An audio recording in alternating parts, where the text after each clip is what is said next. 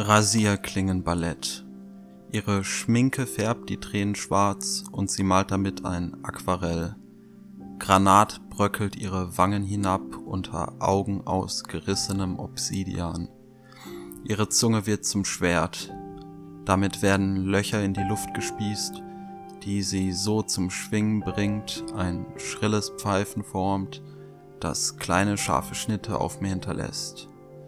Wir sind Tänzer im Rasierklingenballett, begleitet vom Tinnitus-Orchester und wenn der Vorhang fällt, ist schweigender Applaus.